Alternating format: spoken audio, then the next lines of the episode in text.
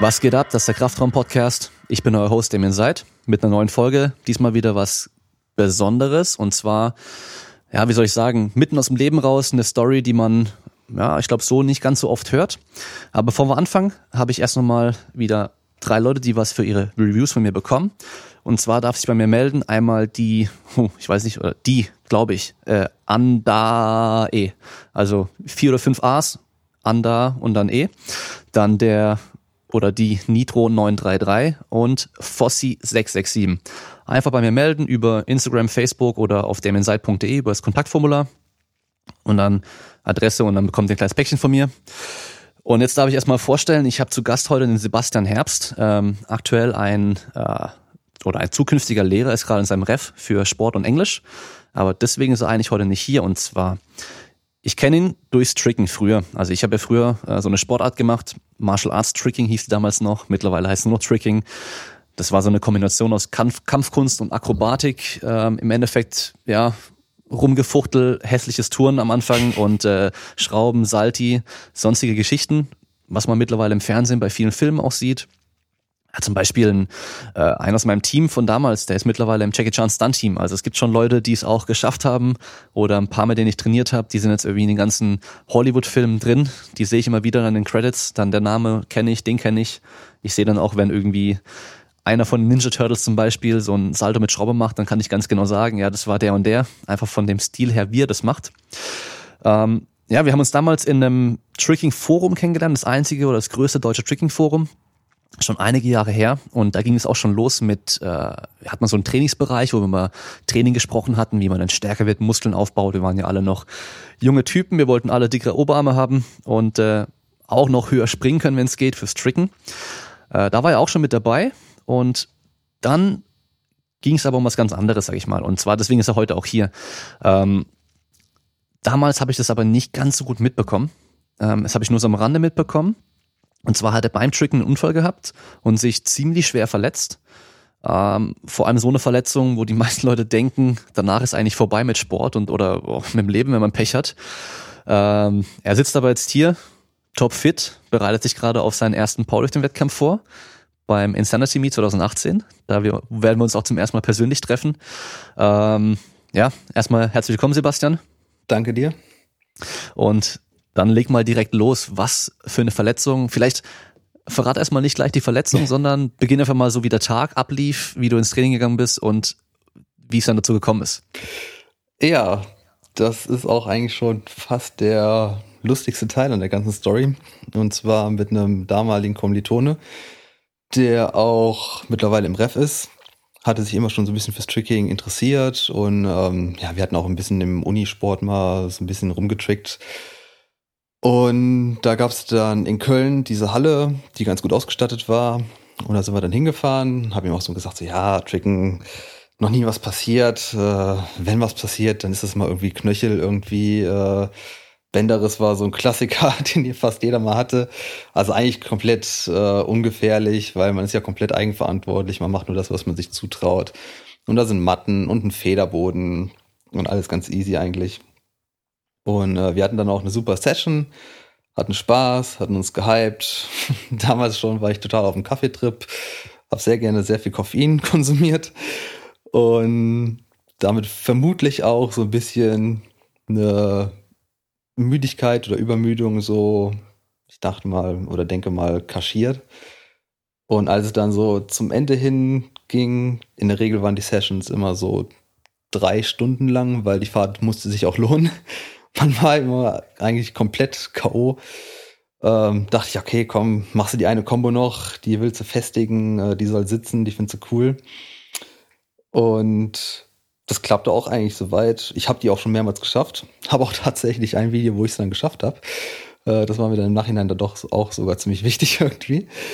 Ähm, und zwar war das so eine Bewegung, dass man aus so einer Vorwärtsbewegung erstmal in Rückwärtsbewegung kommt und dann springt man auf einem Bein ab, macht den ersten Salto, landet wieder auf einem Bein, schwingt mit dem anderen Bein wieder durch, macht den nächsten Salto. Und ähm, ich wollte eigentlich drei Stück davon machen. Und ich glaube, beim zweiten habe ich dann wirklich komplett über Kopf in der Bewegung, im Salto einfach die Orientierung verloren. Und das kannte man eigentlich auch. Das, da denkt man sich nichts Böses bei. Dann äh, zieht man die Hände nah an den Rumpf, spannt alles an und denkt, okay, ich falle jetzt gleich irgendwie auf die Seite oder auf den Rücken oder sonstiges.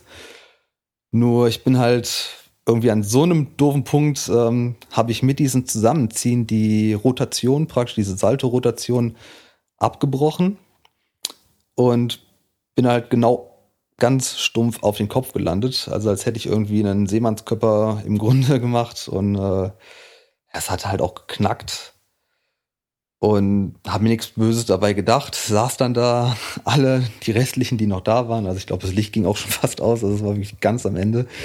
Äh, alle so, uh, am Schreien und am Stöhnen und so. Und noch ein ehemaliger Kumpel kam direkt zu mir an, hat mich abgeklatscht und meinte, boah, Alter, jeder andere, der das gemacht hätte, der wäre jetzt tot und so. Und ich so, ha, ja, weil es war schon bekannt, dass ich äh, halt auch doch relativ intensiv Kraftsport damals schon betrieben habe um halt auch Verletzungen so ein bisschen vorzubeugen, weil ich dachte, okay, wenn ich jetzt wirklich dicke Beine habe und so, dann ist so ein Kniegelenk oder ein Knöchel auch immer so ein bisschen stabiler als von jemandem, der das nicht macht.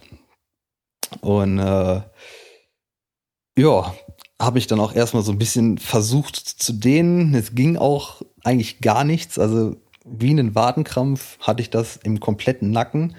Praktisch von unterhalb der Ohren bis zur Mitte der Schulterblätter.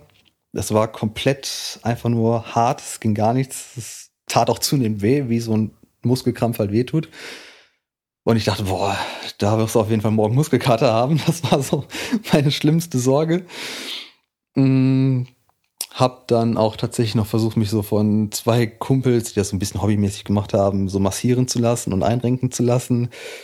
Äh, ging aber halt auch nichts bin dann mit übelsten Nackenschmerzen noch nach Hause gefahren, damals von Köln nach Düsseldorf, selbstständig im Auto. Der Kumpel, den ich mitgenommen habe, der Kommilitone, der musste dann auch zeitweise den Schulterblick übernehmen, weil ich halt auch gar nichts mehr machen konnte. Und den habe ich dann noch zum Bahnhof gefahren und dann hinterher irgendwie äh, zum Wohnhaus äh, von den Eltern meiner Freundin bin ich aus dem Auto gestiegen, schon vorher halt meiner Freundin geschrieben, so, ah ja, auf den Kopf gefallen, alles tut weh, scheiße. Äh, und dann zufälligerweise kam dann auch schon die Mutter mir irgendwie entgegen, als ich geparkt habe und die meinte auch so, weil ich halt wirklich komplett wie ein Brett aus diesem Auto mich rausgequält habe. Boah, du musst doch auf jeden Fall ins Krankenhaus fahren. Ich so, ah oh, nee, kein Bock. Kennst du ja, ne, wird mir irgendwie drei Wochen ruhig gestellt, also halt ne, Sportverbot und dann ist wieder alles in Ordnung. Oder ähm, Voltaren am besten noch mit dazu. Genau, Voltaren noch ein bisschen auf dem Nacken. Kannst du dir auch sparen. Naja, da war ich noch duschen, wollte mich auch eigentlich fast schon ins Bett legen, aber ich konnte halt einfach nicht schlafen. Also ich habe gemerkt, ich werde einfach nicht zur Ruhe kommen, weil einfach dieser Krampf derartig geschmerzt hat. Ja, da bin ich dann doch noch mit meiner Freundin ins Krankenhaus gefahren.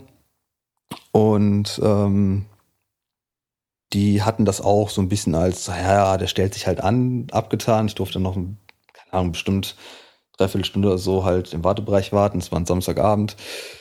Äh, und dann hatte ich auch so ein, ja, also im Nachhinein würde ich ihn eher Metzger äh, bezeichnen als Arzt, ähm, der dann auch so ein bisschen meinen Kopf zwangsweise hin und her bewegt hat. Und meinte, ah ja, das ist irgendwie so eine äh, axiale Stauchung. Wir machen aber noch zur Sicherheit ein CT. Hatte ich auch schon gar keinen Bock mehr drauf zu warten, war auch kurz davor, einfach zu fahren, weil ich wusste halt, ich war damals privat versichert äh, das machen die bestimmt einfach nur ähm, des Geldes wegen. Und äh, dachte ja, okay, komm, dann hast du wenigstens eine Sicherheit, dass da absolut nichts ist. Und ähm, ja gut, dann das CT gemacht. Ich wollte gerade schon wieder so in den Wartebereich gehen. Wie ein Brett habe ich mich einfach so durch die Gegend geschoben praktisch. Und da kam mir der Arzt dann schon mit einem etwas besorgtem Gesichtsausdruck entgegen und meinte ja, wir sollten vielleicht noch ein CT machen zur Sicherheit. Und ich so, ach nö, das ist ja dann eigentlich schon eher schlecht. Also war da dann tatsächlich was zu sehen. Und äh, ja, dann halt direkt in die Röhre. Und ich kannte das auch schon von anderen Sachen früher. So ein CT geht eigentlich super schnell. Ich habe auch gemerkt, CT war dann auch nach, keine Ahnung, zwei Minuten fertig oder so und es passierte einfach nichts. Und da habe ich dann auch so ein bisschen schon gemerkt, so, okay, das ist jetzt echt kein gutes Zeichen. Scheiße, was kann das sein? Und dann nach gefühlten zehn Minuten, wahrscheinlich waren es tatsächlich irgendwie sechs oder so, wo ich dann aus dieser Röhre gefahren hatte, auf einmal ich glaube, acht Leute um mich herum stehen.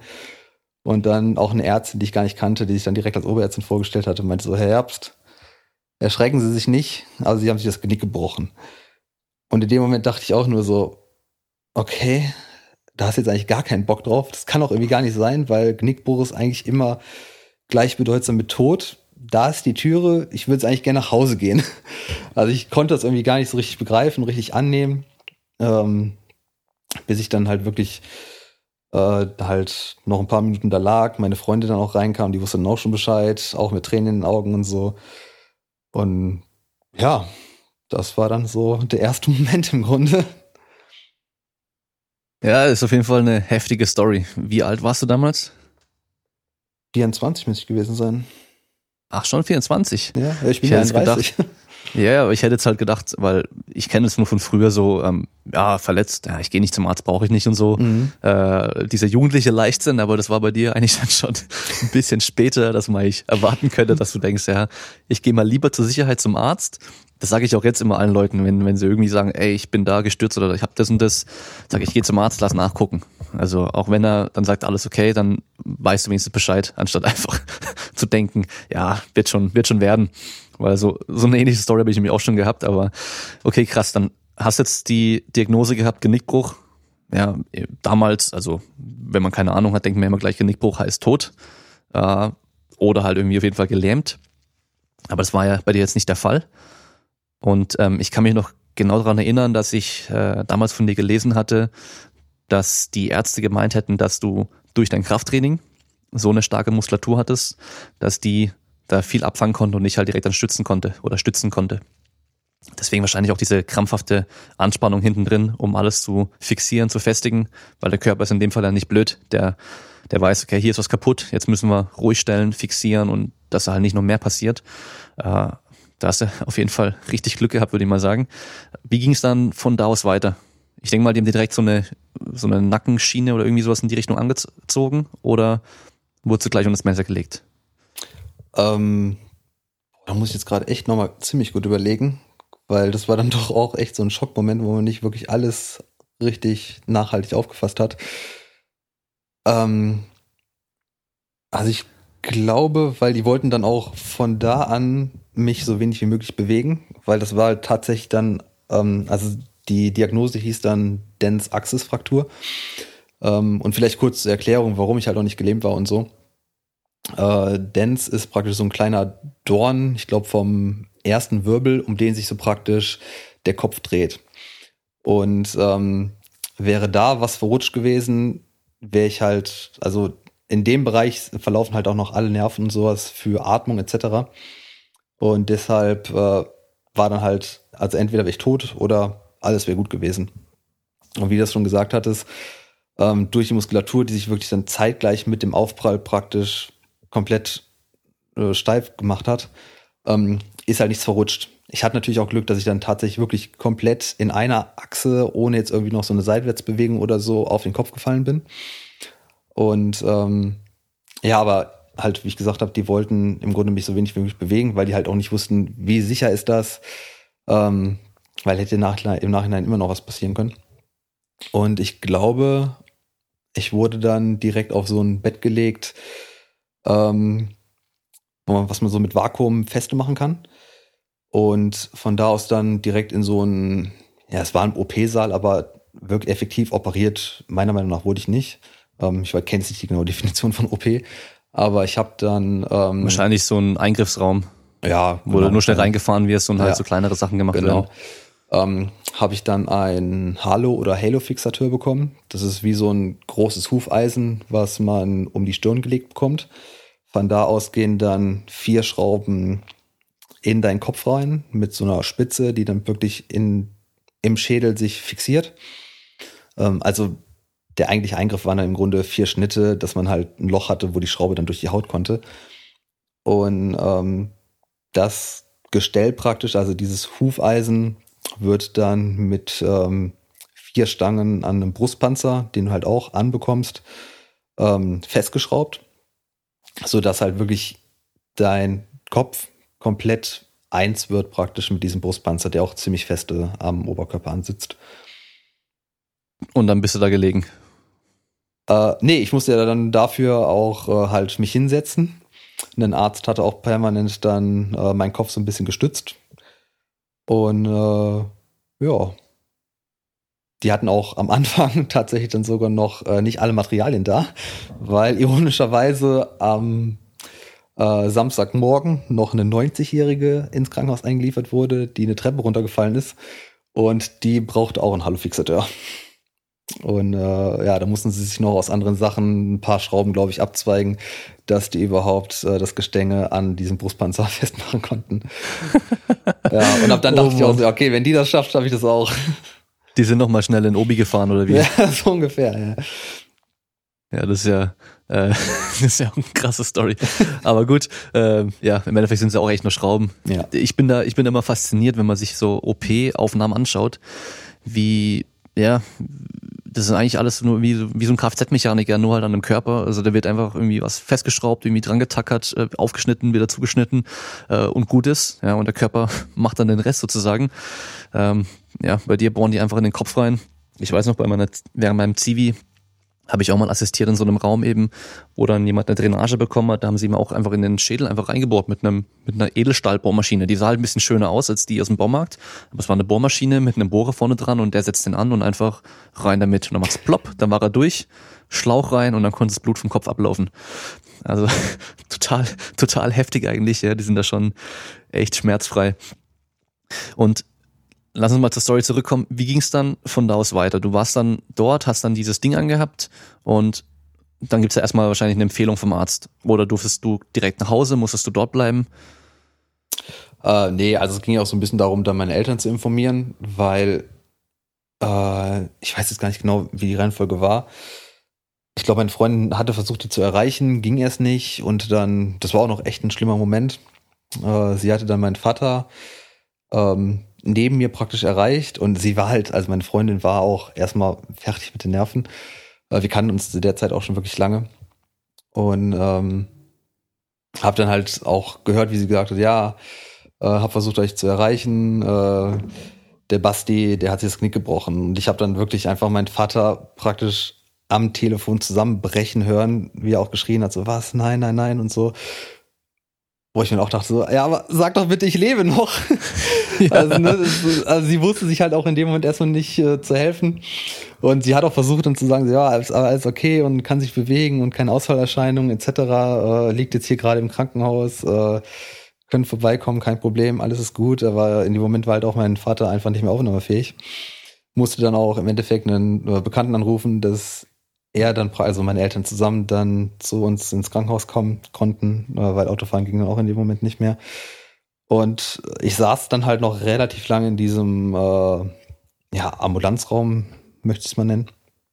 Und ich weiß gerade auch gar nicht warum. Ich glaube, die mussten noch irgendwie ein Bett frei schaffen oder sowas. Ähm, und musste mich auch erstmal an dieses Gestell gewöhnen, weil das war so eingestellt, dass mein Kopf die ganze Zeit ganz leicht in so einer Überstreckung war, weil das wohl die beste Position ist, um den, ähm, den Dance komplett in so einer neutralen Position zu halten, damit der wirklich ohne Belastung wieder zusammenwachsen konnte.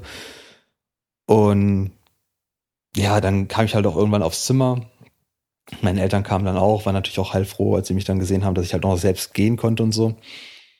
Weil ich glaube, ich wollte auch tatsächlich selbst gehen oder es war sogar besser, dass ich selbst gehe, weil halt so die Erschütterungen im ähm, Rollstuhl halt auch auf jeden Fall nicht gut sind, auch gefährlich sein können und ich das halt mit den Beinen viel besser ausgleichen kann als so ein kleiner Luftreifen im Rollstuhl. Äh, ja, dann mussten die auch, glaube ich, hinter irgendwann wegen Nachtruhe nach Hause. Es war auch schon, glaube ich, 11 Uhr oder so. Und boah, jetzt fällt es mir auch echt schwer, mich noch so an die erste Nacht zu erinnern. Kann mich an den Morgen noch danach erinnern, weil ich lag dann halt komplett fertig in diesem Bett, wusste halt auch irgendwie immer noch nicht so richtig, wie mir geschieht.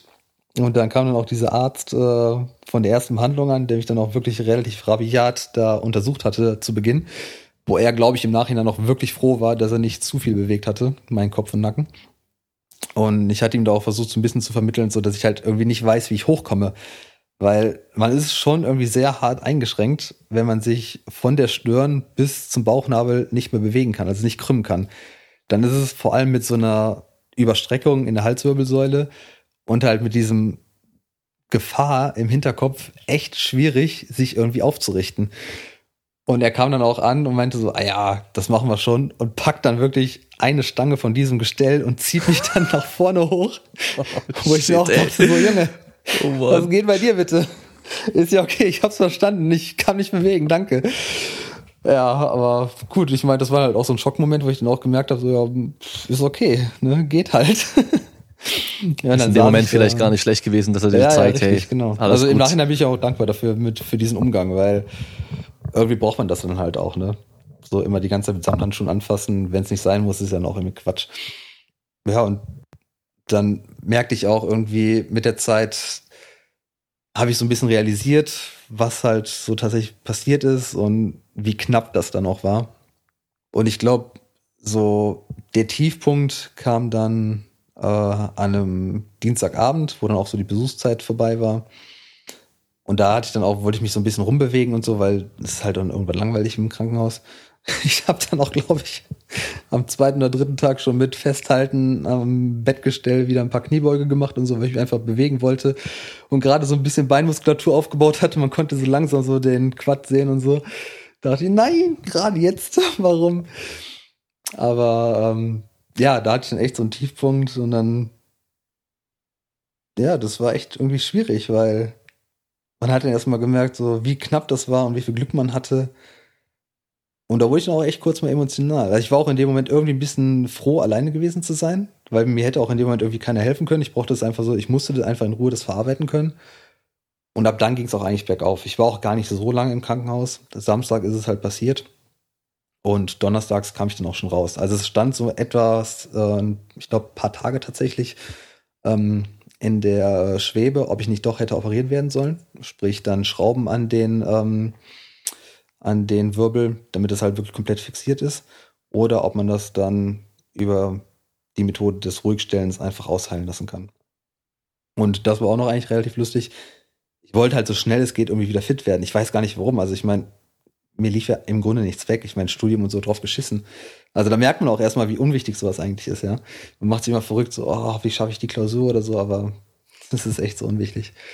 Und ähm, ja, ich wollte zu dem, äh, zu dem Zeitpunkt halt super schnell einfach wieder fit werden und war noch erst so enttäuscht, so war es keine OP, ich habe keinen Bock, das Ding zu tragen und so. Und ähm, ja, im Nachhinein bin ich aber natürlich froh, weil so eine Verschraubung, die schränkt einen natürlich dann auch langfristig in der Bewegung sehr ein und so. Und wie gesagt, ich bin ja jetzt wieder komplett belastbar und alles ist gut. Ja, wahrscheinlich hast du halt bis zu dem Zeitpunkt immer alles mit Sport irgendwie mit dir verbunden so. Da war halt Sport immer so der einer der wichtigsten Teile im Leben. Vor allem Tricking war ja so eine oder ist eine so eine Trendsportart, so eine Lifestyle-Sportart auch. Da ich war früher war ich auch Tricker. Da war ich jetzt nicht irgendwie Sportler, der Tricking gemacht hat, sondern ich war Tricker. Da hatte ich nichts anderes im Kopf. Und ähm, ja, na, bei so einer Verletzung merkt man erstmal so, wie das einem dann fehlt, wie wichtig es für einen war. Ähm, meine Frage jetzt noch, wann hast du denn deinen ganzen Jungs, deinen ganzen Tricking-Kollegen Bescheid gegeben, was denn jetzt genau passiert ist und so weiter? Weil ich denke mal, du bist im Krankenhaus, alles passiert um dich rum und du denkst dann auch gar nicht daran, hey, ich könnte mal denen auch Bescheid geben, dass die wissen, dass ich mir das Genick gebrochen habe. Äh, ich glaube, ich hatte es tatsächlich am Morgen danach, also sonntags morgens gemacht. Einfach ein Selfie von mir, wie ich da auf dem Rücken im Bett liege mit dem Gestell. Auch da irgendwie so irgend so ein YOLO-Kommentar, Jungs, genießt das Leben, etc. bla bla.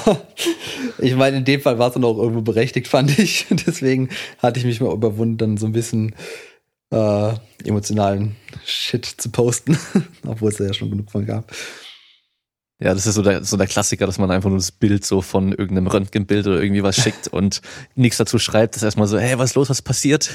Ja, dass die genau. anderen dann erstmal so sich äh, so einen kleinen Schock bekommen. Aber in, in deinem Fall, sag ich mal, äh, hättest du geschrieben, ich habe einen Genickbruch, dann oder hättest du geschrieben, ich habe einen Genickbruch und dann so Strich Name von deiner Freundin, als sie es geschrieben hätte, dann wäre das ein bisschen, bisschen heftiger gekommen, aber musste dann auch nicht sein in dem Fall.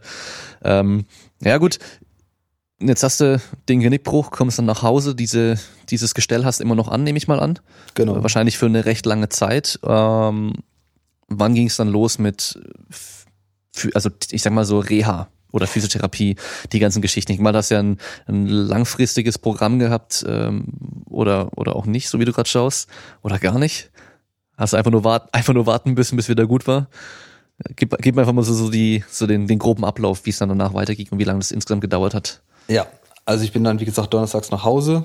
Ähm, und insgesamt muss ich das Teil dann, ich glaube, fünfeinhalb Wochen tragen. Und danach nochmal sechs Wochen eine Halskrause, einfach um da noch ein bisschen mehr Ruhe reinzubringen, aber auch langsam wieder so den Nacken halt ähm, an Bewegung und äh, Belastung zu gewöhnen. Ähm, war auch erstaunlich, nachdem ich dieses Teil abgenommen bekommen habe, oder man hat es auch schon währenddessen gesehen, wie schnell so ein Muskel sich wieder zurückbildet. Ähm, also ich konnte hinterher, und ich habe schon wirklich kleine Hände, äh, mit meinem Daumen, mit beiden Daumen und beiden kleinen Fingern praktisch um meinen Hals packen. Und das war echt, ja, man kann es mal nachmachen. Ähm, also halt um den tiefen Teil, also da, wo halt wirklich die Nackenmuskulatur ähm, die Traps ansetzen. Das war wirklich arg dünn. Ich weiß nicht, ob ich was falsch mache oder ob ich einen dünnen Hals habe, aber ich habe aber ja, auch sorry, sehr, sehr, sehr, sehr große Hände. Äh, also ich habe wirklich kleine Hände. Und ähm, wo war ich jetzt stehen geblieben? Ja, aber Physio oder Reha hatte ich halt nichts dergleichen. Also ich bin dann nach diesen insgesamt fast zwölf Wochen dann äh, zum letzten Gespräch dann ins Krankenhaus nochmal gefahren, auch so ein Abschluss-CT, dass man jetzt wirklich sieht, okay, diese, der Bruch ist wirklich verheilt. Äh, und das war's dann. Noch bei dem Chefarzt die Hand geschüttelt, sich bedankt und ab nach Hause. Und ich sollte einfach mich dann bewegen und so, wie es geht. Und ich fand es auch komisch. Ich bin dann auch irgendwann in Eigenregie dann äh, zum Physiotherapeuten gegangen, äh, der mich dann auch wieder so ein bisschen in manche Bewegungen rein gezwungen hat, wo ich dachte so, okay, ich kann mich eigentlich wirklich super gut bewegen. Und dann wollte ich das auch mal ganz stolz irgendwie einem Kumpel zeigen. Und der meinte auch so, nee, Mann, du bewegst halt deine Augen, aber nicht deinen Kopf. ja, so kann man sich dann auch selber täuschen. Ähm, ja, und halt wirklich diese ganze Rotation mit dem Kopf, äh, das war echt, also da muss ich wirklich äh, nach rechts und links äh, gedrückt werden und so vom Physio. Ähm, weil es echt eine arge Überwindung war, halt dann nach zwölf Wochen dann da so richtig sich reinzudrehen und alles. Das war echt schwierig.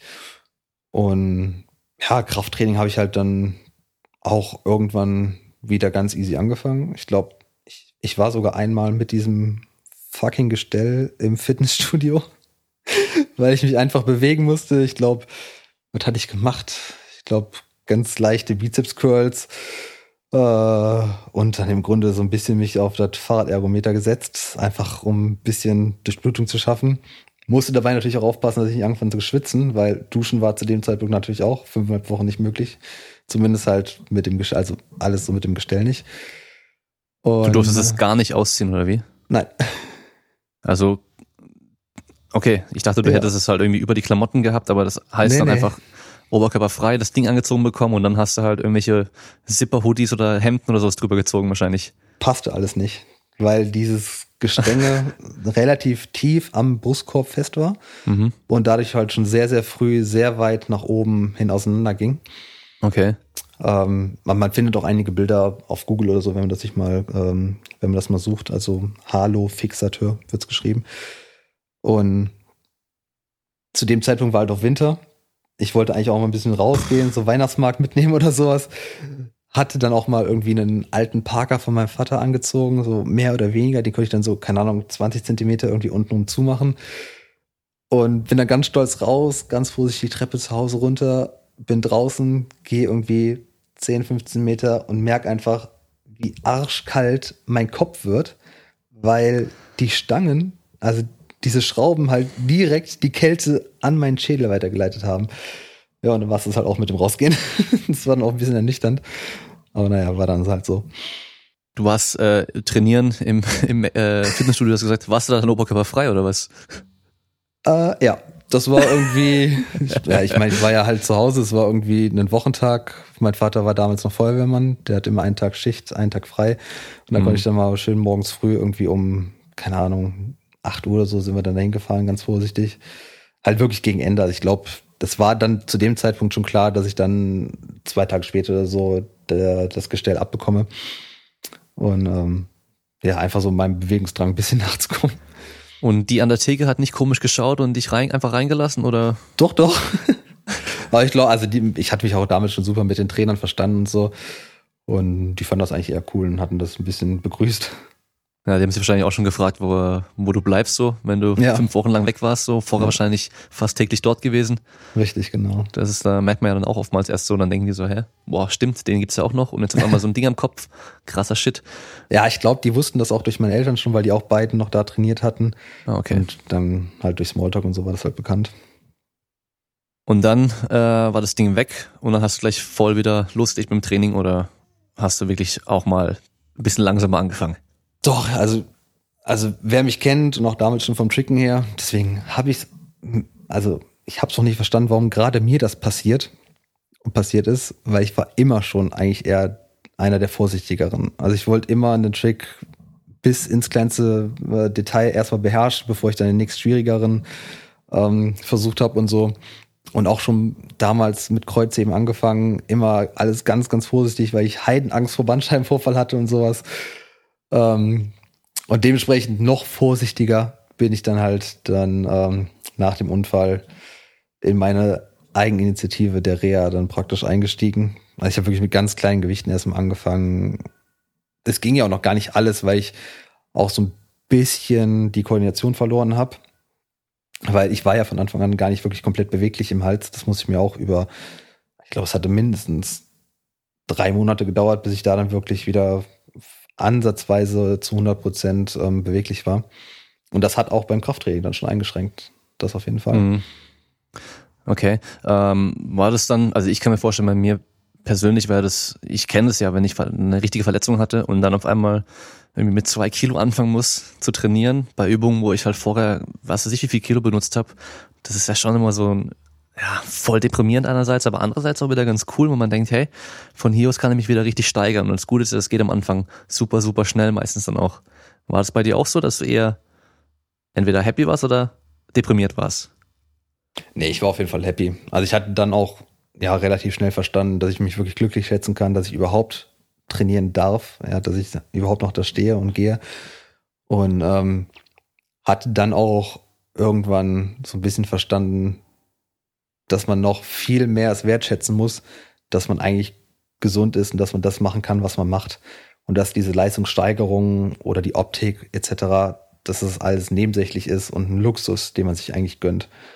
Also die Selbstverständlichkeiten so mit einer Arroganz daran zu gehen, so, ich muss jetzt aber wieder die Leistung von früher bringen und so, das hatte ich generell schon eher weniger.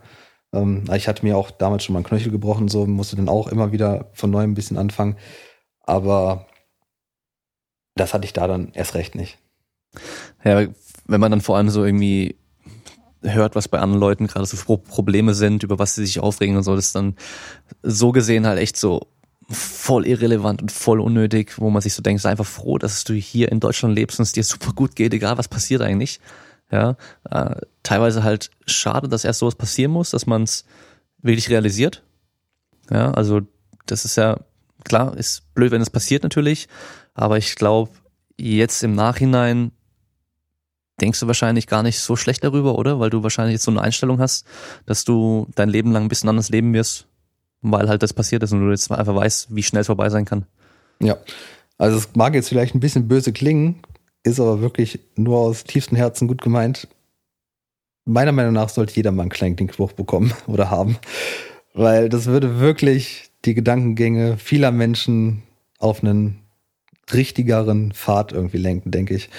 Ähm, wie gesagt, so eine Selbstverständlichkeit, die man zu manchen Dingen hat, das ist irgendwie, das darf man einfach nicht so nehmen. Ich meine, ja, klar, die meisten Menschen sind halt gesund, aber es gibt halt auch viele, die nicht gesund sind.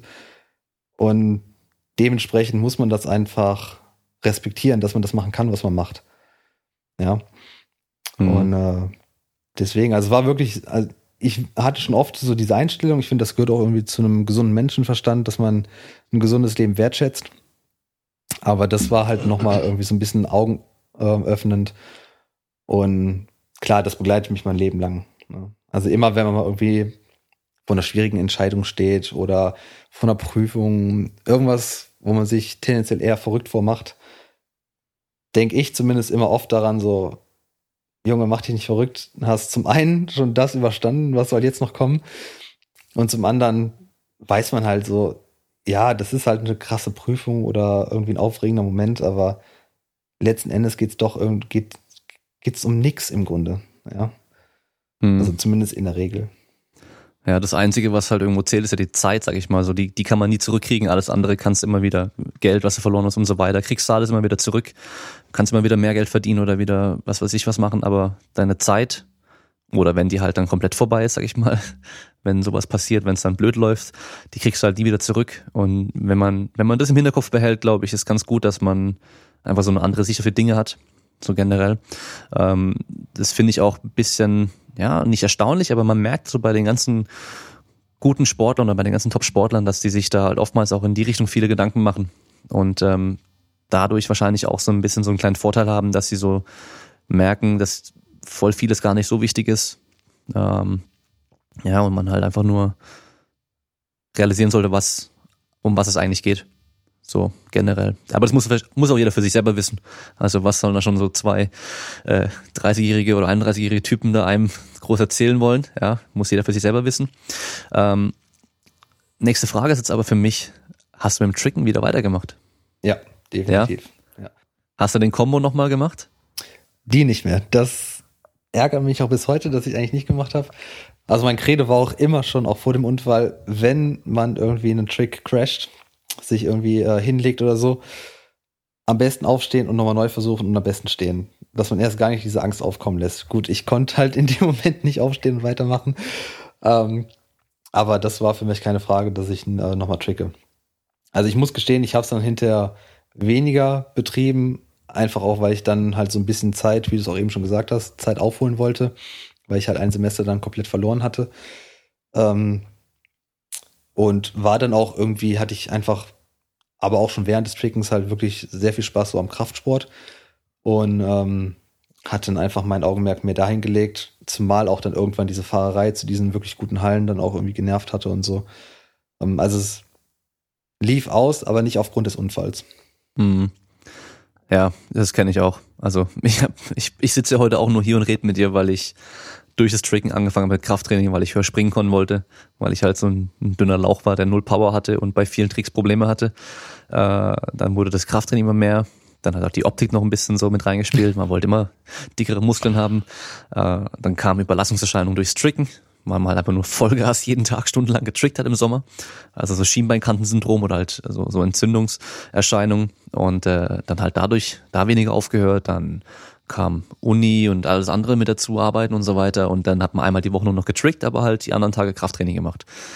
Bis es halt dann irgendwann komplett aufgehört hat, weil die ganzen Kollegen sind dann alle, der eine ist da hingezogen, der andere ganz woanders hin und dann hat man halt seine Truppe nicht mehr gehabt. Weil das war ja auch so, wahrscheinlich bei dir auch so ein Ding. Es war nicht nur, ich gehe ins Training und ich trainiere, sondern man trifft sich mit seinen ganzen Leuten. Das war, also bei uns damals war Tricking war so das Ganze, was man gemacht hat eigentlich so eben mit den, mit den Freunden abhängen, dieses Feeling, Musik hören dabei und voll ausrasten, wenn jemand was Neues, was Neues schafft und so. Das, ist, das sind alles so coole Erinnerungen. Ja, und dann irgendwann hört man auf und bleibt beim Krafttraining.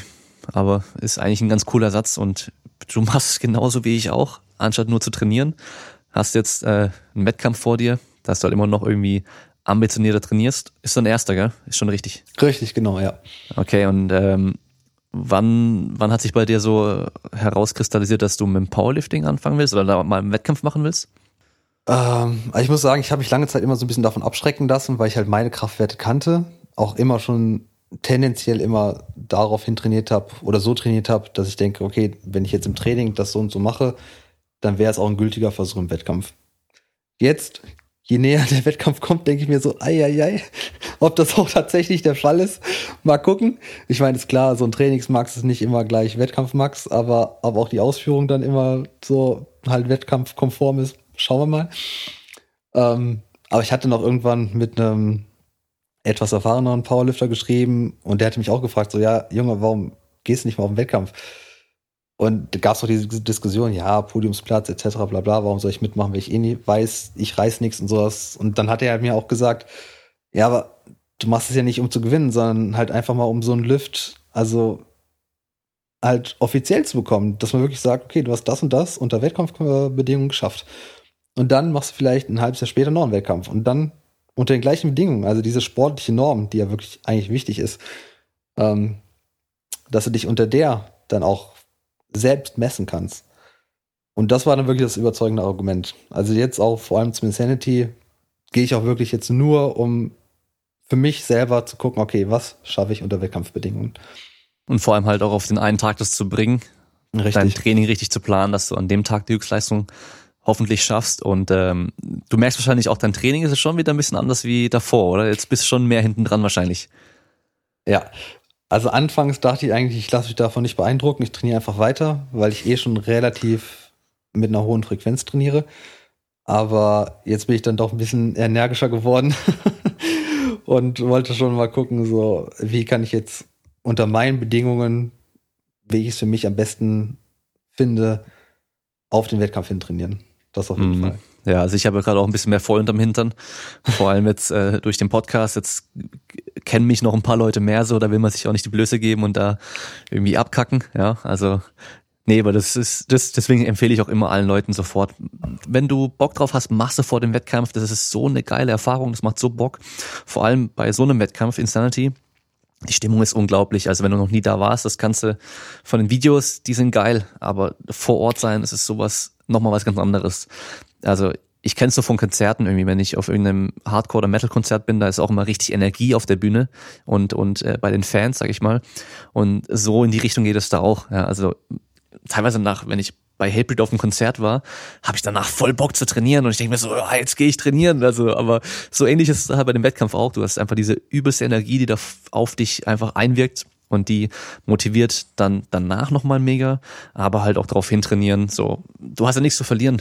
Ich meine, wa- was, wie gesagt, was soll schon passieren? Ja, ich träume auch einfach mal von einem Meet oder von einem Wettkampf, wo dann wirklich so eine schöne Heavy Metal Band im Hintergrund live spielt. Das wäre wirklich mal eine sehr geile Sache. Also Ich glaube, wird es dann das, schwer mit der Musikauswahl und den Titeln und so, dass man das auf seine Lifts dann trifft, aber es wäre schon sehr, sehr geil. Ich glaube, das habe ich schon mal irgendwo gesehen. Ich weiß nicht mehr, ob es in Russland war oder in den USA, aber ich habe schon mal gesehen, dass irgendwo live eine Band gespielt hat und es war irgendwie Hardrock-mäßig was. Aber ich meine, immerhin beim Insanity, bisher durfte man seine eigenen Musikwünsche hinschicken. Ich weiß nicht, wie es dieses Jahr sein wird. Ich habe, glaube ich, noch keine E-Mail. Hast du schon was bekommen? Es Oder- stand, glaube ich, in der ersten E-Mail drin, dass Stand man drin? Musikwünsche bereithalten soll. Okay, ja, also dann ist ja optimal. Also das Einzige, also wenn man noch, das ist natürlich Meckern auf sehr hohem Niveau, wenn man noch sagen könnte, ab wann die Musik spielen sollte, weil ich habe Lieder, die halt ein einminütiges Intro haben, aber dann halt voll abgehen. Die kann ich nicht nehmen, weil ich habe nur, nur eine Minute für meine Versuchzeit. Aber ja, das ist trotzdem mega geil, wenn deine Musik noch spielt. Wie machst du es da? Hast du schon deine Lieder rausgesucht? Nee, noch nicht. Ja. Muss ich mich auch mit dir absprechen, weil du hattest letztens ein Lied gepostet, was ich mittlerweile wirklich extrem geil finde und mich total hyped.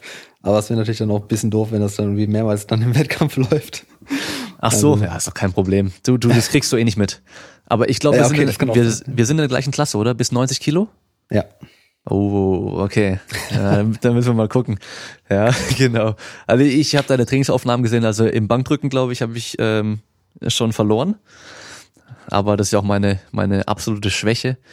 Äh, ja, Kreuze im Kniebeugen trainiere ich fleißig. Bankdrücken natürlich auch. Also da müssen wir mal schauen, wer dann da die Nase vorne hat. Aber das ist natürlich auch wieder cool. Das Gute ist ja, da sind jetzt nicht nur die Leute, die irgendwie auf äh, Weltspitze da irgendwie abliefern oder auf nationaler Spitze, sondern da ist auch jeder, also da ist von, von Totalanfänger bis äh, Top ähm, Athlet ist da was dabei. Und man, man hat dann die Leute, die vor einem den Versuch machen und nach einem den Versuch machen. Und das heißt, man hat da schon jemand auf seinem Niveau eigentlich, mit dem man sich so ein bisschen konkurrieren kann. Bei letztes Jahr habe ich ja auch mitgemacht, aber ich habe wirklich einfach nicht dafür trainiert. Ich habe ähm, da irgendwie ein bis zweimal die Woche gerade so trainiert, wie es halt zeitlich ging. Ähm, habe meine Leistung von dem von zwei Jahren davor genau wieder abliefern können. Äh, lass mich überlegen. Ich hatte mehr im Kreuzheben, aber dafür ein bisschen weniger in der Bank, weil ich ja meine Schulter zerstört hatte das Jahr davor. Also immerhin gar nicht schlecht. Aber ich bin da einfach hin, ich so, ja, ich, ich gehe ja eh hin, dann mache ich halt auch, auch mit, okay. Und dann war ich aber auf der, ja, war ich im Wettkampf drin und habe dann so gemerkt, so, hey, gut, der macht gerade das und das. Wenn ich jetzt das und das mache, dann bin ich noch vor ihm. Also selbst da kommt dann doch noch so eine, so ein Wettkampf äh, im, im kleinen Maße nochmal auf und äh, das motiviert nochmal mehr, während dem Wettkampf dann auch noch abzuliefern. Merkst du denn jetzt in deinem Training noch, dass du ähm, mit dem Nacken da Schmerzen, Probleme oder irgendwas hast oder ist mittlerweile alles wieder gut? Ähm, also es wird immer noch weniger, wobei das wirklich schon, also fast gar nicht mehr vorhanden ist. Aber anfangs, also ich würde sagen, so in den ersten, naja, fast schon zwei Jahren, glaube ich sogar, ähm, wenn ich mich am Ruderergometer warm gemacht habe, habe ich das dann im Nachhinein gemerkt, ähm, dass ich einfach den Tag darauf dann irgendwie Kopfschmerzen hatte, das verspannt war und so. Und heute immer noch so ein bisschen habe ich dann auch am nächsten Tag diese Verspannung, Kopfschmerzen, äh, wenn ich eine wirklich High Bar Kniebeuge mache. Also das scheint irgendwie immer noch nachträglich so sensibel zu sein, denke ich mal. Okay, ähm, dein Training hast du wahrscheinlich aber dann schon angepasst in die Richtung, dass du halt die Sachen, die dir nicht so gut tun, weniger machst oder sagst du, du machst ja. trotzdem einfach. Nee, okay. Ja, macht ja, macht ja auch Sinn. Was mir denn vorhin eigentlich noch währenddessen eingefallen ist, kennst du den Film Bleed for This mit äh, Miles Teller? Nee. Das ist über den Boxer Winnie Pass. Sagt er dir was? Name ja, aber und zwar und so leider nicht. Es, lass mich kurz nachschauen. Ich glaube, in den 80ern genau Weltmeister, niedrige Gewichtsklasse. Der hat einen schweren Autounfall gehabt und hat dann auch genau so ein Ding angehabt wie du, so ein Halo-Fixierer oder wie hieß es? Halo-Schiene. Halo-Fixateur oder Fixateur. Halo-Fixateur. Mhm. Genau, hat er dann auch angehabt und dem haben sie diagnostiziert, dass er nie wieder boxen wird. Und der hat dann mit diesem Ding halt schon angefangen zu trainieren. Krafttraining, geboxt und so weiter. Und der Film, der ist halt, geht genau darum eigentlich, wie der halt danach wieder Weltmeister wird. Kann ich nur empfehlen, richtig geiler Film. Also genauso könnt ihr es euch auch vorstellen. Sebi dann ähm, nur beim Tricken macht ein Salto, fällt voll auf den Kopf, geht ins Krankenhaus, fährt noch selber mit dem Auto nach Hause, äh, kriegt das Ding an und fängt dann da an, oberkörperfrei im McFit wahrscheinlich zu trainieren, oder? Genau. Ja, genau. Ja. Wo wir schon bei McFit Akte sind, oder was? Ja. Ja, nee, nur so nebenbei aktuelleres Beispiel ist, glaube ich, ähm, ein relativ bekannter Triathlet. Der ist auch im Wettkampf ähm, beim Rad gestürzt und ähm, ja, der hatte dann auch Genickbruch, aber im Grunde ohne große Nebenwirkungen dann. Okay. Und es ist jetzt, glaube ich, mittlerweile auch wieder, ähm, ist er wieder in aktiven Vorbereitung. Ja, also schon krass, was der menschliche Körper da aushalten kann. Ähm, wo wir jetzt aber bei McFit sind, da habe ich erst wieder so richtig mitbekommen gehabt damals über Social Media bei dir. Ähm, die hatten ja mal so eine irgendwie eine riesen Kampagne, wo sie so die die so besondere Mitglieder, glaube ich, oder irgendwas gesucht haben oder dass man das Gesicht von McFit werden kann. Ist es richtig? Und da hast du, glaube ich, sogar gewonnen, kann es sein? Ja, unter anderem. Also das war eine Aktion ähm, Der Wille in dir. Und da sollte man in einem kleinen Text schreiben, warum man gerade bei McFit trainiert. Und ich fand es irgendwie total absurd, meine Story dahin zu schreiben, weil für mich stand das auch immer schon außer Frage. Also so diese Vermutung, so, ja, toll, dass du dich nicht gehen lässt und so, also das habe ich nie nachvollziehen können. Das stand immer für mich fest, dass ich halt mein Leben weiterlebe und dass es halt einfach wie so ein Pausetaste ist. Also ich mache danach einfach so gut es geht weiter, wie ich halt aufgehört habe. Und ähm, da meinten aber auch ein paar Kumpels so, ja, ey, mach das und so. Und dann dachte ich auch, ja, okay, cool. Wenn du gewinnst, ein Jahr kostenlose Mitgliedschaft. Warum nicht? Was hast du zu verlieren? Und da hatte ich tatsächlich dann gewonnen mit meiner Story ich glaube, ich wurde Dritter oder so. Und äh, fünf hatten die dann eingeladen.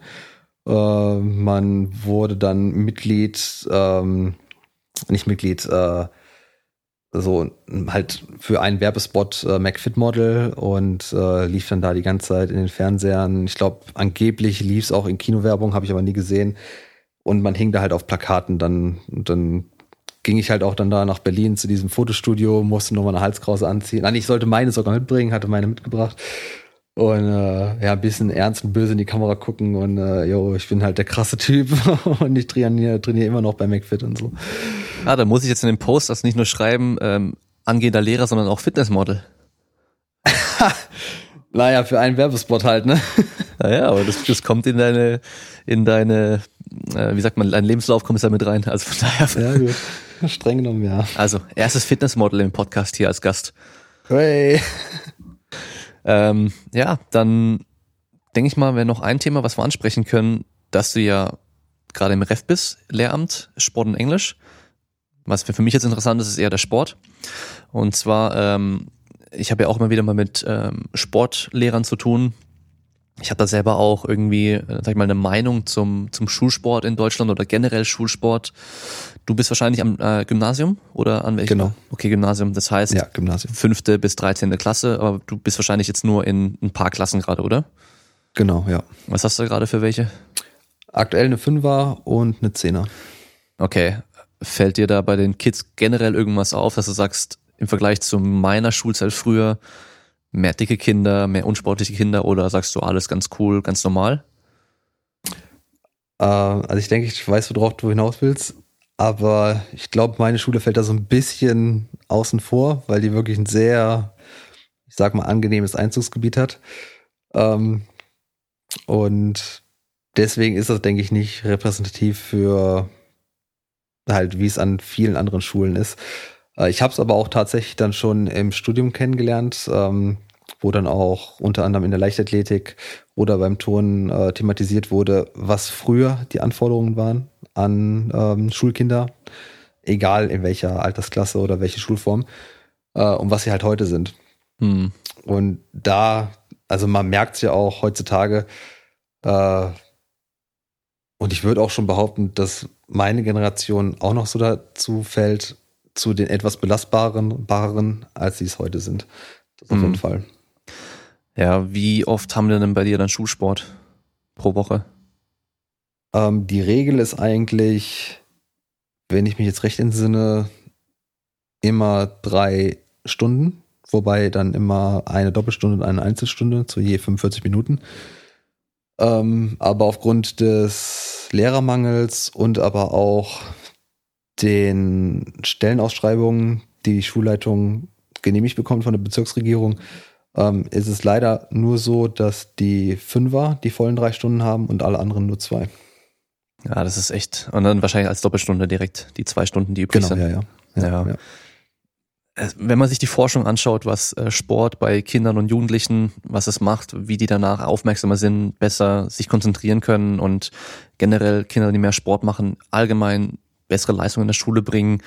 Ähm, ich finde es so krass, dass man da nicht einfach das hinkriegt, dass die irgendwie jeden Tag mindestens eine Stunde Sport haben. Oder dass die halt in den Pausen so ein Pflichtsportprogramm irgendwie machen.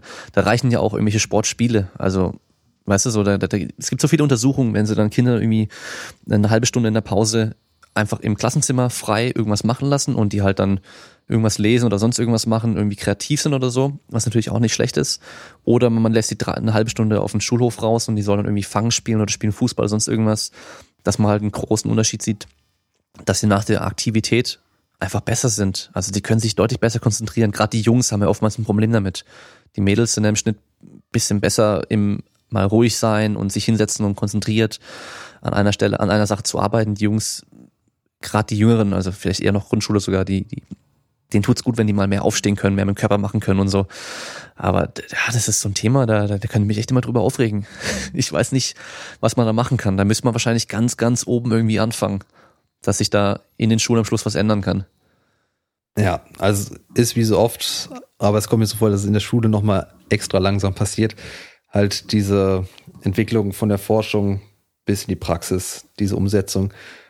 Und glaube, das Problem ist halt, dass du halt so viele verschiedene Akteure in diesem Prozess hast, von der Theorie in die Umsetzung, dass es halt wirklich einfach eine Generationenfrage ist. Also ich habe es zum Beispiel in der Uni kennengelernt, ähm, dass es halt, wie du schon sagst, extrem hilfreich ist, ähm, auch einfach die Kon äh, Konzentration zu fördern.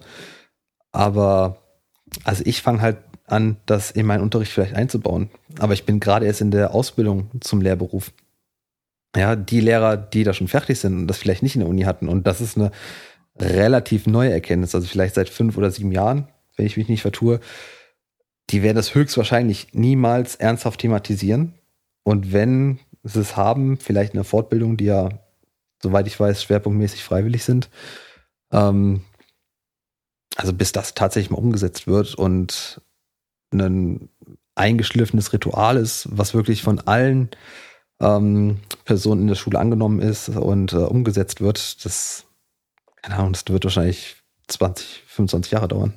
Ja, dann haben wir ja noch das Problem, das ist ja in vielen Berufen so, also auch im, im, als Trainer im Fitnessstudio, aber ich glaube, gerade als Lehrer noch mal ein bisschen krasser, so dass man am Anfang frisch da hinkommt, voll motiviert ist und so, ich, ich mache jetzt alles so gut wie es geht und ich, ich mache das besser als alle anderen und so, dass man aber dann trotzdem recht schnell irgendwann in so eine Routine reinfällt und man möchte viel machen, man hat aber sehr viele ähm, Anforderungen, sehr viele Sachen, die man machen muss und irgendwie hat man wahrscheinlich gar nicht die Zeit, dann doch das zu machen, was man gern möchte, weil man halt noch so viel anderen Kram machen muss und dann ja wahrscheinlich mehr Zeit ein investieren müsste, für die man auch nicht bezahlt wird. Ich, man hört immer wieder auch von, von Lehrern, die dann äh, ja aus einer Tasche noch irgendwie was mitbringen und so, was ja irgendwie echt krass ist, aber das ist halt irgendwo schade, dass dieser Stellenwert für den Sport dann noch nicht so, ja, noch nicht hoch genug sag ich mal, in der Schule direkt. Ja, also, und ich weiß gar nicht, ob da ein Lehrer an sich was ändern kann oder ob man da halt irgendwie, ja, wie gesagt, irgendwie viel, viel weiter oben in irgendeinem Ministerium da ansetzen müsste. Also vielleicht musst du dann doch dann ja gucken, dass du gar nicht mehr Lehrer wirst, sondern da ganz oben irgendwo reinkommst. Das ist ja oftmals so, dass man da sagt, wenn man was ändern möchte, dann, dann geht es da unten drin sehr schwer, dann muss man halt direkt weiter oben ansetzen. Ja, ist in dem Fall wahrscheinlich auch so. Idealerweise wäre es natürlich so, dass es von beiden Seiten passiert, aber das wäre dann, glaube ich, eher so eine Traumvorstellung. Aber ist bei euch da wirklich Lehrermangel, gerade so für den Schulsport auch, oder ist es eher allgemein? Ähm, also es gibt genug Lehrer, die Sport anbieten, aber also zumindest an unserer Schule ist es so, dass, soweit ich das jetzt richtig verstanden habe, also ich will mich da jetzt nicht festnageln lassen, ähm, die Schulleitung nicht genügend Stellen schaffen darf, um die Lehrer einzusetzen. Mhm. Und das ist irgendwie ein abstruses Ding. Also die Schule fährt wirklich schon äh, absolut an ihren Grenzen, was das Kontingent der Stunden angeht. Ähm, aber ja, es sind halt teilweise Lehrer krank oder so. Mhm. Die Stellen werden im besten Fall mit ähm, Vertretungsstellen besetzt. Ja, manchmal halt auch gar nicht. Und ja, so kommt das dann zustande. Mhm. Wissen denn deine Schüler, dass du den Genickbruch hattest oder kennen die die Story gar nicht? Ähm, nee, die kennen sie nicht. Also ich, auch im echten Leben, also was heißt im echten Leben, das gehört jetzt im echten Leben dazu. Äh, aber ich versuche das nicht immer allen auf die Nase zu binden. Also ich habe ja die vier Narben, zwei auf der Stirn und zwei so schräg äh, oberhalb äh, der Ohren oder etwas weiter nach hinten. Ähm, und wenn das mal zur Sprache kommt, dann sage ich das. Aber in der Regel wird es oft für Pickel gehalten. oder so Pickelnamen. Also das ist mir dann eigentlich auch total egal. Äh, nur wenn es dann halt irgendwie so in so richtige Kennenlernsituationen kommt oder so, dann finde ich das schon eigentlich ganz angenehm zu thematisieren, weil dann weiß man auch, wo man dran ist. Ist auch irgendwie eigentlich eine ganz interessante Story, um mal so ein Schweigen zu brechen oder so. Äh, aber nee, den Schülern will ich das erstmal nicht auf die Nase binden. Zumal ich nämlich auch überlege, jetzt im kommenden Schuljahr eine Tricking AG anzubieten. Oh, ja, ja, das ist natürlich schlechte Werbung. Nee, aber genau, ähm, das ist nicht die beste Werbung. Warum ich das frage, man, man hat ja oftmals dann gerade aus den USA diese, diese Motivationssprecher, die dann auch an Schulen gehen und von ihrer Story berichten und dann, wie sie dann, ja, diese, wie soll man sagen, diesen, ach, wie sagt man das auf Deutsch? Ich bin jetzt echt wieder so, ich habe es im Kopf auf Englisch, aber auf Deutsch kriege ich es nicht mehr raus. Ähm, ja, nicht ein Hindernis, sondern wie sagt man das nochmal? Hilf mir mal. Also die hatten halt irgendwie so, so einen, einen Rückschlag oder irgendwie so ein Riesenproblem auf einmal im Leben und haben das dann überwunden überwinden können ja. und ähm, noch was aus ihrem Leben machen können und so weiter. Weil ich glaube halt, du könntest das wahrscheinlich ganz gut für dich nutzen, um die Kinder halt nochmal viel krasser zu kriegen und auch dann dadurch noch mehr zu motivieren. So, so einfach so. Ich, ich sage, ich, ich habe gern für mich als Aufgabe auch jetzt nicht nur, dass ich die Kids, dass ich mir den Sport mache, die Kinder, die ich habe, sondern denen irgendwie noch mehr mitgebe. So man, dass die, der mhm. Sport mhm. so eine Analogie ist, um halt so ein bisschen mehr über das Leben zu lernen. So, ja, man, man kriegt, kennt ja diese, diese kitschigen Bilder auf Instagram so, das Leben ist wie eine Kniebeuge, irgendwas drückt dich runter und du stehst wieder auf. Boah, ich meine, aber da ist ja schon auch irgendwie sowas dran. Und, und eben auch dieses, warum halt auch Kinder dann mal Wettkampf erfahren sollen, mal Niederlagen erfahren sollen, da, da lernst du ja was draus. Ja, und sowas, was du durchgemacht hast, ist dann nochmal so eine Stufe krasser. Was jetzt nicht gerade jeder vielleicht durchmachen muss oder um es zu verstehen, weißt du, wenn du das halt nutzt als, als Mittel, um denen halt irgendwie noch was da mehr mitzugeben.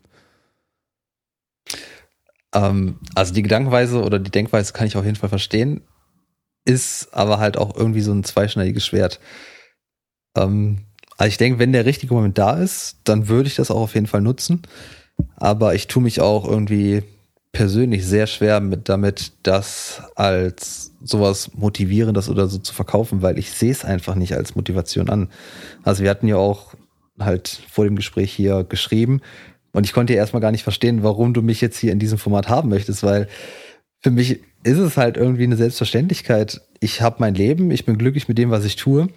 Dann passiert mir was, was mich halt dermaßen einschränkt, dass ich mein Leben, wie ich es bis dato nicht kannte, äh, kannte, halt unterbrechen muss. Aber es besteht ja absolut gar kein Grund, nicht mit dem, was mir total gut tat, nicht weiterzumachen. Nur weil ich halt in dem Moment eingeschränkt bin.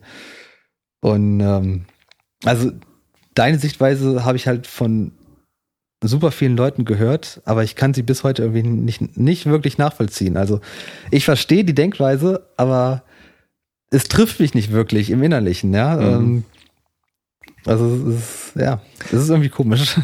Ja, vielleicht hätte eine andere Person mit dem gleichen Ding halt irgendwie auf Social Media irgendwie voll den Influencer, was weiß ich was Ding gemacht und äh, hätte jetzt zigtausend Follower und ja, vom Genickbruch zum keine Ahnung was so, weißt du so, das ist ja dann auch im Endeffekt egal, was man später für Leistung bringt, aber das ist halt einfach so diese Story, die man halt gut verkaufen kann. Und vielleicht willst du dich einfach nicht verkaufen. Das kann ich auch sehr gut nachvollziehen. Das auch. ja. Ähm, um nochmal zu der Zeit mit der Verletzung äh, darauf zurückzukommen. Ich habe ja auch schon äh, verschiedene Verletzungen gehabt, auch während der Tricking-Zeit. Äh, die habe ich dann, also ich habe mir mal die Kniescheibe gebrochen, Meniskus gequetscht, weil ich auch ein Rückwärtssaldo gemacht habe bei einer, ja, so auf, bei so einer Straßenshow mit Breakdancen zusammen. Da hatte ich kaum Platz zum Anlaufen und ähm, ich habe den, also Radwende Rückwärtssaldo gemacht, ja, und ich habe da hat immer Videos geschaut vorher, wie ein Typ das so richtig krass macht. Ja, der hat einfach aus dem Stand raus die Radwände gemacht und übelst hoch im Rückwärtshalter. Ich konnte das damals dann auch, aber ich habe in der Halle, in der, in der Sporthalle, wo wir halt trainiert haben, halt immer irgendwie so 30 Meter Anlauf genommen, ja, Vollgas, Vollgas gerannt, dann die, die Radwände gemacht, den Rückwärtssalto gerade so hingekriegt. Ähm, und dachte halt in dem Moment, weil ich da voll gepusht wurde von dem Publikum, die Musik lief, die ganzen Leute haben geklatscht, geklatscht, geklatscht, gejubelt, dass ich dann halt auch, ich habe so einen Seitwärtssaldo über den einen Breaker gemacht und dann stand ich da direkt vor dem Publikum und wollte halt zurück dann Radwende Rückwärtssalto machen. Genauso cool wie der Typ in den Videos immer, mein Vorbild damals. Dann mache ich das und weil ich keinen Anlauf hatte, dachte ich, jetzt muss ich mich ganz, ganz schnell drehen und bin auf diesem Fliesenboden halt dann mit den Füßen weggerutscht, weil ich mich nur noch drehen wollte und auch mit dem Kopf irgendwie so ein paar Zentimeter über den Boden gedreht und voll auf beide Knie. Und ich habe, ja, schon noch ein bisschen hart im Nehmen gewesen damals, bin einfach aufgestanden, ja, hat man gemerkt, aber war jetzt nicht so schlimm und habe mich dann aber in die Hocke gesetzt an die Wand. Ja, also volle Kompression aufs Knie auch noch, was halt im Nachhinein total bescheuert war. Ähm, aber auf jeden Fall es soll jetzt gar nicht um mich gehen, aber ich habe dann eine Schiene angehabt, bin dann immer zum Physio, bin dann meistens mit den Krücken noch so halb gerannt, dass ich die Bahn nicht verpasse und bin dann meistens nach, nach dem Physio oder vor dem Physio noch ins Tricking-Training gegangen, weil ich ja meine Freunde sehen wollte und habe dann später, wo ich dann so ohne Schienen auch mit dieser, also ohne Krücken mit dieser Schiene halt humpeln konnte, wieder angefangen Handstand zu machen und halt über irgendwelche Matten drüber zu rollen oder zu springen, teilweise auch schon, also richtig bescheuert. Ähm, aber die ganze andere Zeit, wo ich zu Hause gesessen bin und nicht in der Schule war, habe ich mir Tricking-Videos angeschaut. Und damals halt auch wieder Bild für Bild angeschaut, wie machen die das, was machen die, weil ich halt irgendwie einfach Tricking-Fanatiker war. War das bei dir dann auch, dass du halt trotzdem irgendwie nur Tricking im Kopf hattest oder hast du so gemerkt, dass du dich auch irgendwie für andere Sachen dann interessierst oder irgendwas anderes gefunden hast, um diese Zeit dann zu überbrücken damit? Das ist eine gute Frage. Also ich weiß auf jeden Fall, dass ich zu der Zeit vermehrt so das äh, so Kraftsport immer geiler fand und dann auch schon mit dem Gestell immer abends im Bett saß und ich glaube, was war das, Eurosport oder so, liefen dann so ganz alte Folgen von äh, World's Strongest Man. Ähm, also das war einfach geil, sich anzugucken und so. Und dann dachte ich, okay, mit äh, Strongman fängt es dann auch bald wieder an. Aber mit dem Tricken weiß ich nicht. Also ich weiß auf jeden Fall, also es war halt ein großer Teil in meinem Leben. Und ich wollte es auf jeden Fall auch wieder machen. Das keine, war keine Frage. Aber inwieweit ich da jetzt irgendwie so. Ja, doch, doch, doch. Also ich weiß auf jeden Fall, dass ich mich dann schon echt mit dem Gestell wieder angefangen habe zu dehnen und so, Spagat. Äh, so um die Kicks gut und schön aussehen zu lassen. Ähm, das auf jeden Fall. ich weiß echt gerade nicht, wie so meine, ich sag mal, emotionale Haltung zum Tricken an sich war.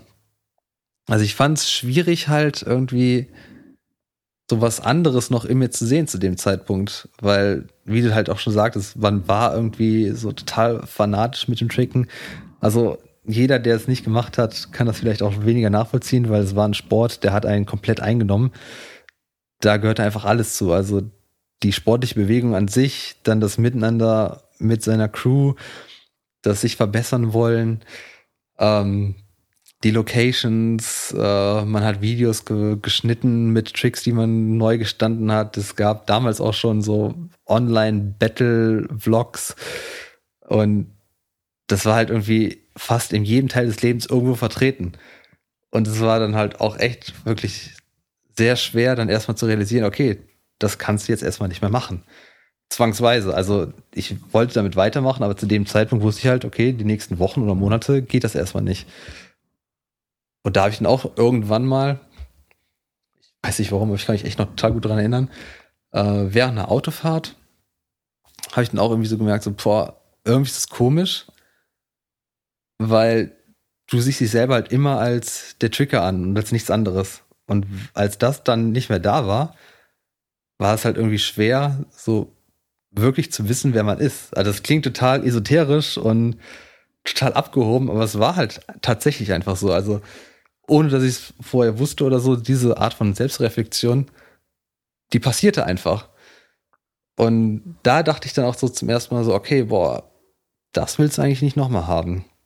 Und ich glaube, dadurch bin ich dann auch so ein bisschen offener geworden, was dann so den Sport angeht und habe dann auch verstanden, warum meine Freundin damals schon so oft gemeckert hatte, dass ich so oft tricken bin und dass es halt so wichtig für mich ist und oft dann auch so die Bedürfnisse der Freundin, welche halt jetzt auch bald meine Frau wird, ähm, doch erst hinten anstanden.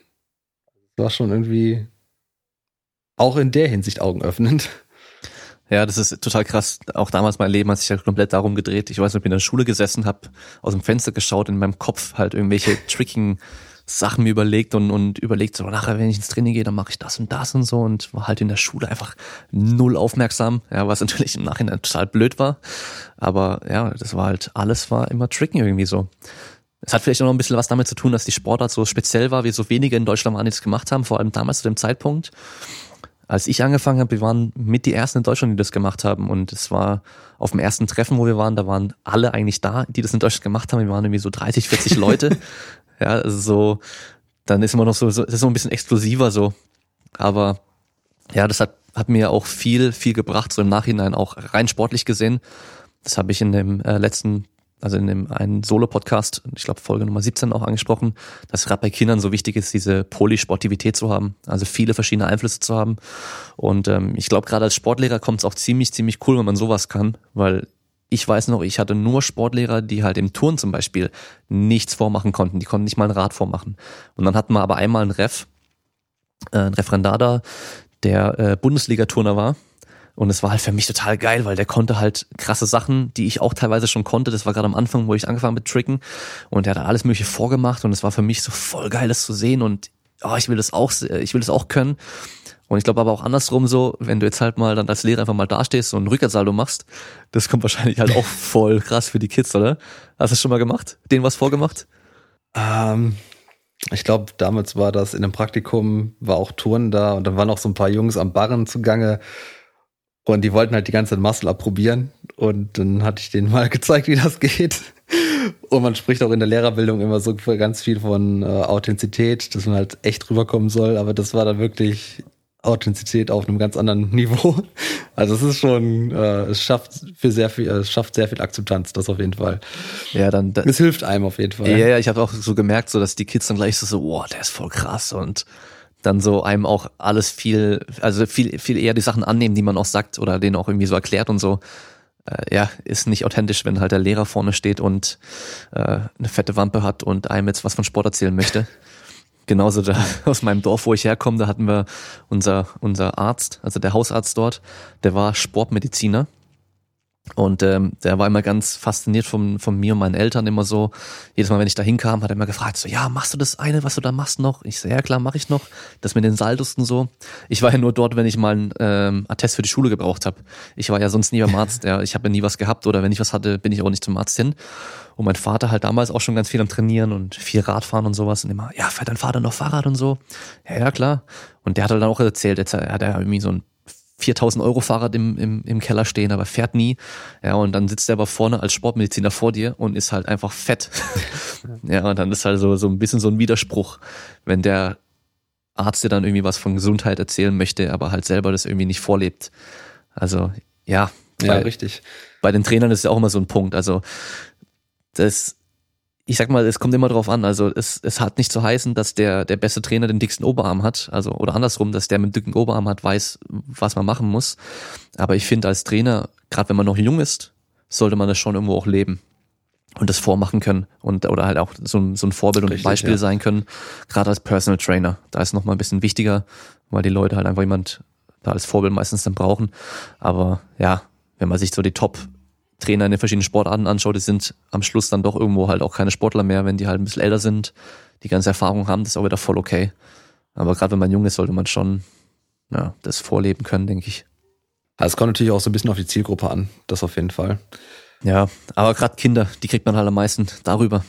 Ja, also Richtig. das ist ja oftmals dann so, ähm, ja, wenn da irgendwie die kleine die kleine ähm, 1,60 ihre, äh, junge Lehrerin vorne steht, die halt irgendwie vom Krafttraining nichts am Hut hat und ähm, ja, und denen dann irgendwie was in die Richtung erzählen möchte, das ist natürlich nicht so cool für die Jungs, sag ich mal, aber wenn dann vorne so ein Brecher steht, ja, dann, dann Respekt einflößen einfach durch seine äußerliche Erscheinung, dann hören die halt auch mal eher zu. Das ist halt einfach so. Und äh, das funktioniert, glaube ich, auch dann ganz gut als Lehrer, wenn du da vorne stehst, Powerlifting machst und dann noch Saldos kannst und so ein Zeug. Ich hoff's. wirst du dann. Nee, aber doch, ich denke schon. Dann wirst du wahrscheinlich dann in der achten, neunten Klasse am meisten Probleme haben. Das ist immer so das Schlimmste, glaube ich, in der Schule. Rein von, den, von der Altersstufe her. Wenn ich mich an meine Zeit zurückerinnere, da waren wir am brutalsten auf jeden Fall. ja, ich glaube, ab der zehnten fängt man an, so ein bisschen vernünftig zu werden, weil dann steht das Abi auch vor der Tür und so. Aber vorher ist man relativ sorgenfrei und geht dementsprechend auch mit seinen Lehrern um. Ah, ich glaube, sorgenfrei war ich immer. Das war das Besondere bei mir. Und ähm, vernünftiger war ich, glaube ich, auch nicht später. Das Problem war nur, dass die Lehrer halt selber über den Blödsinn lachen mussten später. als wir dann in der Oberstufe waren. Aber jetzt noch so zum Abschluss vielleicht so deine Message an alle möglichen Leute, die jetzt zuhören. Das sind in der Regel alles irgendwo sportaffine Leute, Leute, die das als Hobby machen oder auch ambitioniert machen. Fitness, alle möglichen anderen Sportarten. Ich habe dich jetzt nicht darauf vorbereitet. Das ist natürlich jetzt ein bisschen mies, aber einfach so jetzt, du hast es alles durchgemacht. Was ist da so für dich so am, am, am meisten am Schluss hängen geblieben, wo du sagst, das sollte eigentlich jeder gehört haben oder sich so mal überlegen? Puh, schwer. Auf jeden Fall, dass auch, egal wie doof es klingt und wie oft man das auf irgendwelchen motivierenden Bildern auf Instagram und Facebook sieht. Leben genießen. Die meisten Dinge, die ernst genommen werden wollen, muss man gar nicht so ernst nehmen. Und immer mal einfach vielleicht abends vor den Spiegel beim Zähneputzen denken, Junge oder Mädel, guck mal an, wie gut es dir geht. Und halt so sportlicher Fortschritt und Ehrgeiz in allen Ehren, finde ich geil, habe ich selber. Deswegen mache ich ja auch beim Insanity mit. Aber darf halt nicht zu viel sein. Mhm. Das ist echt klar schwer, dann zu erfahren, ab wann es zu viel ist. Aber ja, das muss man einfach gucken. Es ist wirklich sehr schwer, das irgendwie so rüberzubringen. Ja, ich glaube, so wie du es gesagt hast, dass du im Nachhinein gemerkt hast, dass du vielleicht äh, dich weniger um deine Freundin gekümmert hast und andere Sachen irgendwie so hinten dran gestellt hast, die eigentlich halt wichtiger sind. Ja, oder dass man halt da ja. diese Balance ein bisschen mehr findet. Ich glaube ich, das ist so das gute Beispiel genau. dafür. Ja, und ähm, ja, richtig. das mit dem vorm Spiegel stehen und merken, wie gut es einem geht, dieses Dankbarsein.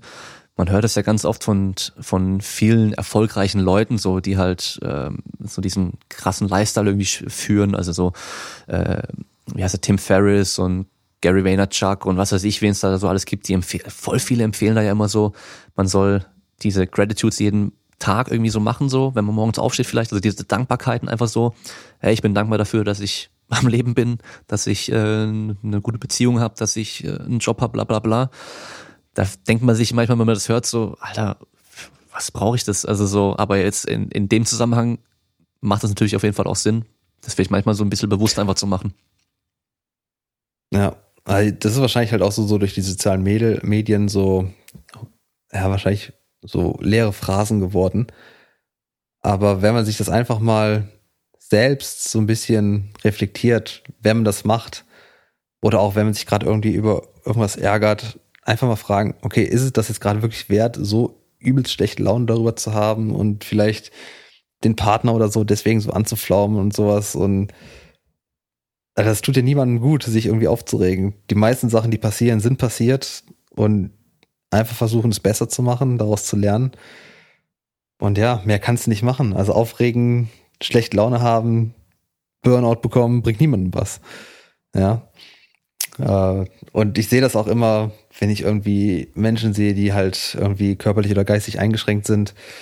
Ähm, ich finde, als gesunder Mensch hat man auch irgendwie, ja, nicht wirklich Verantwortung, aber so ein bisschen die Pflicht, so das Bestmögliche aus seinem Leben auch zu machen, weil der, der es nicht kann, wenn er einen Moment hätte, wo er seine Lebenslage ändern könnte, der wird es auf jeden Fall machen. Und deswegen darf ich mich A nicht gehen lassen, aber auf der anderen Seite halt auch nicht dieses nicht gehen lassen in so ein anderes Extrem irgendwie übertragen hm. oder darauf hinauslaufen lassen. Und das ist echt irgendwie, ja, wie du sagst, diese Balance, das ist also die Königsdisziplin, das ist halt der 400er Deadlift im wahren Leben. ja. Okay, sehr cool. Also ich denke, da hat auch jeder, jeder was für sich mitnehmen können aus diesem Podcast. Auch wenn du jetzt für dich wahrscheinlich dachtest so, warum? So, was soll ich jetzt hier groß erzählen, ja? Aber wir haben jetzt schon gemerkt, du bist ja. jetzt nicht jemand, der das eigentlich so gerne nach draußen hin posaunt und irgendwie ein großes Ding draus macht, aber es ist natürlich halt trotzdem eine, ja, eine krasse Story, wenn man einfach mal so sich überlegt, okay, Genickbruch und jetzt paulichen Wettkampf. Ja, also so macht er nicht gerade jeder mal jeden Tag so oder überhaupt mal. Also von daher erstmal wieder vielen Dank, dass du dabei warst und äh, von deiner Geschichte erzählt hast. Und ähm, an alle Zuhörer, wie immer, ihr könnt den Podcast unterstützen, indem ihr ihn teilt. Am besten auf iTunes ein Review schreiben oder sonst irgendwo irgendwie irgendwas machen. Einfach ja, supporten, mir zeigen, dass es euch gefällt. Das äh, hilft mir, dran zu bleiben und weiterhin mit verschiedenen Leuten Folgen zu machen oder auch alleine mal eine Folge zu machen. Und dann hören wir uns beim nächsten Mal. Ciao. Du auch? Ciao.